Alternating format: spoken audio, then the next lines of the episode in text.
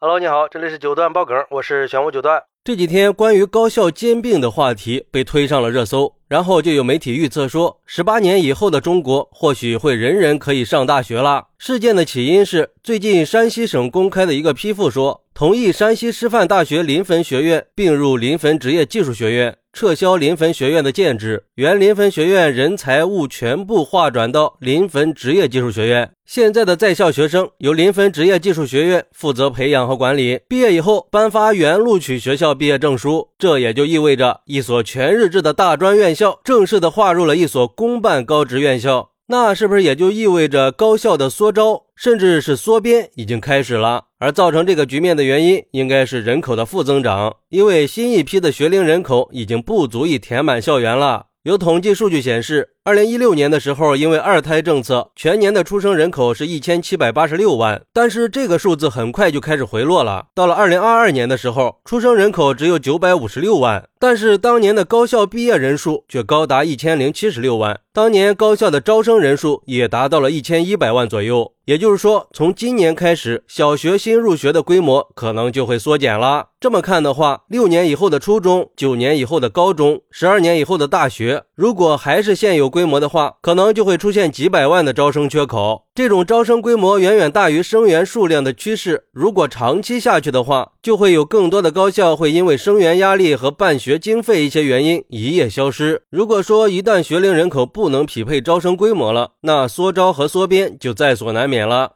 要不然，按照目前的招生规模和新生儿的数量，十八年以后的中国恐怕会出现人人都可以上大学的情况。其实吧，这些年被合并或者关停的可不只是大学呀。你就像我们小时候上过的很多小学和中学，现在已经没有了呀。而对于这个事儿，有网友认为想多了吧，人人上大学那是不可能的，至少最近二十年是不可能的。要知道，社会的分工是不可能让人人上大学的，毕竟有些工作是上了大学的人肯定不会去做的，至少不会心甘情愿的去做。而且你看，现在的各种学校鱼龙混杂的，拿了毕业证以后，很多人都不能客观的去对待自己了，都以为自己是科学家的料，工作都是高不成低不就的，导致服务业和制造业出现用工荒。这也就说明了，这二十多年以来，高等教育的扩招扩的可未必都是肌肉啊，恐怕还有脂肪。还有网友认为，人口负增长对高校办学确实是提出了严峻的挑战。没有学生，学校就办不下去了。高职、高专、民办学校，经济落后地区的招生就会受到冲击。同时，普通本科院校的生源质量也会受到影响。高校任职的教师会出现更严重的内卷，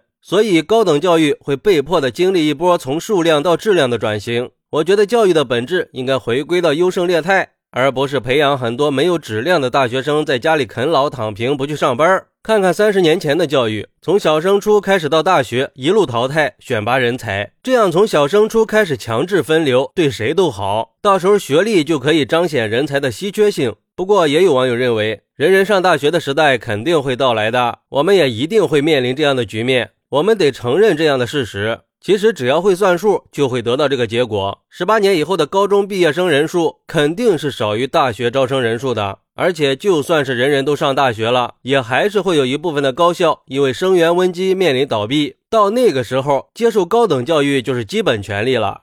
其实我觉得，如果不说培养质量的话，那人人可以上大学是很容易达成的。最近这些年以来，我们的高校发展是大跃进式的，中专变大专，大专变大学，招生人数也是越来越多。但是这些大学到底能培养出来多少有能力而且社会真正需要的毕业生呢？既然当年可以选择扩招，那以后为什么不能选择减招呢？所以我认为，高等教育的缩编，它是人口负增长的一个必要产物。社会形势的变化带来市场供需结构的调整吗？我想这些高校肯定也是有这样的预知的，他们也能想到多年以后高等教育的变革是肯定会来的。所以说这个事儿，我们还是应该去理性的看待。不管是高等教育的改进，还是其他什么方面的变革，肯定都是要顺应时代发展的。好，那你认为十八年以后可以实现人人上大学吗？快来评论区分享一下吧！我在评论区等你，拜拜。